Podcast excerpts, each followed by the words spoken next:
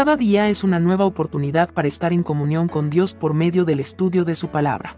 Bienvenidos a su espacio de devocional diario, Jesus is Life. Bienvenidos al estudio de la palabra del Señor en el libro de Ezequiel, capítulo 29. Proclame siempre la grandeza de Dios. Hijo de hombre, ponte de cara a Egipto y profetiza contra su rey el faraón y contra todo el pueblo egipcio. Esto dice el Señor soberano. Oh Egipto, enviaré un ejército contra ti y destruiré tanto a la gente como a los animales. La tierra de Egipto se convertirá en una desolada tierra baldía, y los egipcios sabrán que yo soy el Señor. Debido a que dijiste, el Nilo es mío, yo lo hice, ahora soy enemigo tuyo y de tu río. Haré de Egipto una tierra totalmente desolada y baldía, desde Migdol hasta Asuán y tan al sur como la frontera con Etiopía.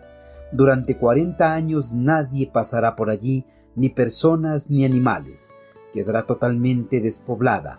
Haré de Egipto un lugar desolado, rodeado por otras naciones desoladas. Sus ciudades quedarán vacías y desoladas durante cuarenta años. Darse el crédito de algo que no se ha hecho es un error que cometen algunas personas cuando están enseguecidas por el poder o el éxito alcanzado. Bajo el dominio del poder o del éxito, llegan a sentirse que han alcanzado la gloria y la divinidad, razón por la cual llegan a sentirse que se han convertido en dioses y amos de todo lo que les rodea. El faraón de Egipto había alcanzado muchos logros a lo largo de su gobierno. Había conquistado reinos vecinos y amontonando grandes riquezas. Posiblemente sus ciudades arquitectónicamente llegaron a ser las más hermosas de toda la región. Todo esto hizo que el faraón se sintiera un dios y que todo lo que había logrado fueron consecuencias de sus esfuerzos y de su poder. Incluso llegó a pensar que el río más importante del reino le pertenecía, ya que era una creación de sus manos. Al atribuirse como el creador del río Nilo, trató de robar toda la gloria que le pertenece al único Dios verdadero, al único creador de todas las cosas existentes en este mundo. El faraón egipcio cometió un grave error al atribuirse como el creador del río Nilo, error que le costaría muy caro ya que fue una de las tantas causantes para que el Señor de los ejércitos celestiales dictara una sentencia contra él y toda la nación. Dios, por medio del profeta Ezequiel, profetizó la terrible sentencia que recaería sobre el reino egipcio, sus habitantes y el monarca. Bajo el juicio divino, toda la nación egipcia sería devastada, quedaría completamente desolada e inhabitable. De todos los juicios decretados por el eterno Creador en contra de las naciones del mundo, el juicio decretado contra Egipto parecería ser la más severa de todas, y aquel juicio iba a afectar al río más importante y símbolo de toda la nación. El río Nilo era el orgullo y el regocijo de Egipto, un río que daba vida, ya que cruzaba en medio del desierto. Pero tras el juicio divino, la tierra usualmente fértil e irrigada de Egipto iba a quedar desierta y desolada, debido a que el orgullo de Egipto se basaba en su riqueza agrícola y en su independencia, y éstas a su vez dependían de sus ríos, especialmente del Nilo.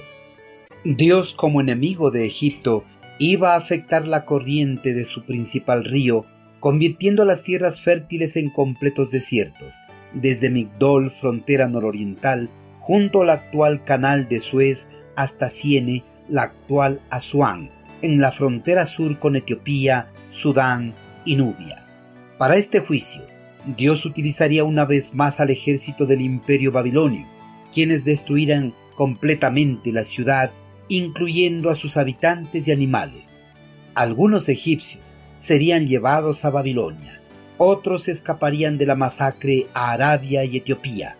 Egipto quedaría despoblada y desolada, rodeado por otras naciones desoladas. Sus ciudades quedarían vacías y desoladas por un periodo de 40 años. Queridos hermanos, el faraón al ver que su reino era próspero y poderoso, en vez de dar gracias a Dios, declaró soberbiamente que el río Nilo le pertenecía ya que él lo había creado. Al hacer esta declaración, cometió un error que le costó muy caro, y el precio de su soberbia y orgullo fue la afectación de la corriente del río Nilo, símbolo de la nación y la devastación de todo el reino.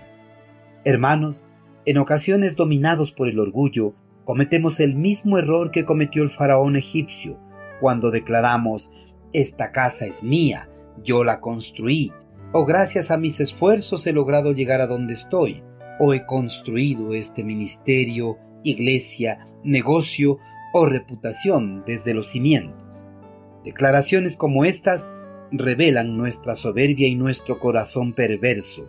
Además, nos hacen ver que todavía no estamos totalmente sometidos al señorío de Cristo Jesús en nuestras vidas. El Señor debe ser exaltado en todo, ya que Él nos brinda todos los recursos que necesitamos para prosperar o tener éxito en todo lo que emprendemos. Por eso, en vez de proclamar nuestra grandeza como el faraón egipcio, debemos proclamar la grandeza y el poder de nuestro amado Señor. Envíenos sus sugerencias y comentarios a nuestro correo electrónico ministerio.jesusislife.net. Este programa es una producción de Jesus